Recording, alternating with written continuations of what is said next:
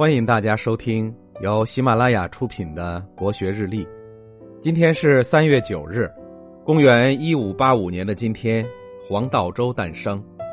黄道周既是名满天下的书法家、画家、易学宗师，以及一代大儒，更是在国破家亡之际，为了捍卫自己心中的忠义，捣死无悔，成为凛然正气的民族英雄。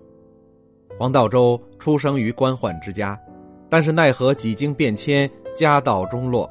从小，父母对他的教育问题非常上心，坚持让他到当地的书院读书。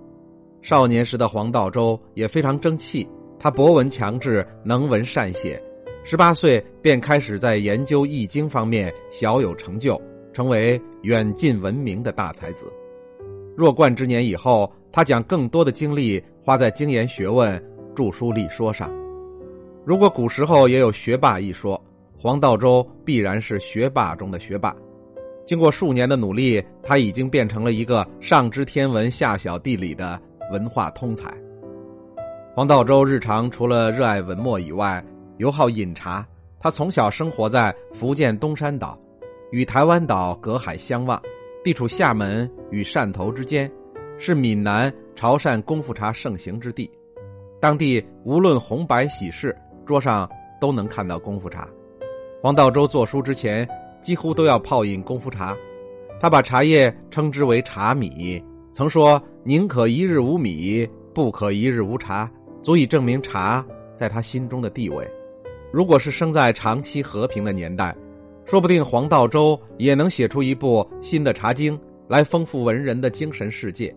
然而，他赶上的是一个动荡的时代。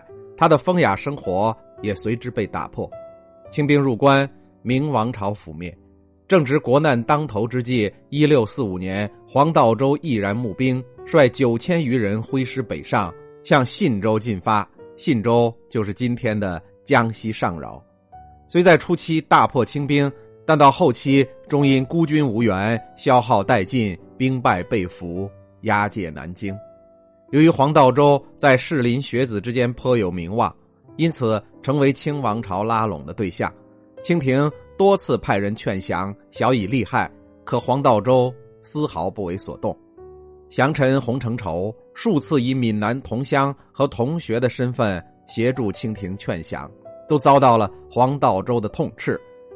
洪承畴知道黄道周喜欢茶，特地差人放上一杯茶，并在一旁说：“请先生。”用一杯清茶，黄道周尽管很长时间没有喝茶，茶瘾难忍，但一听到清茶便觉得腻耳，勃然大怒，把茶杯拍在地上，愤愤地说：“我连青素都不吃，更何况清茶。”当天，黄道周自传一联：“时比刘芳虽未成名，终可法；皇恩浩荡，不思报国，反成仇。”联中巧借了“成仇”与“成仇”的谐音。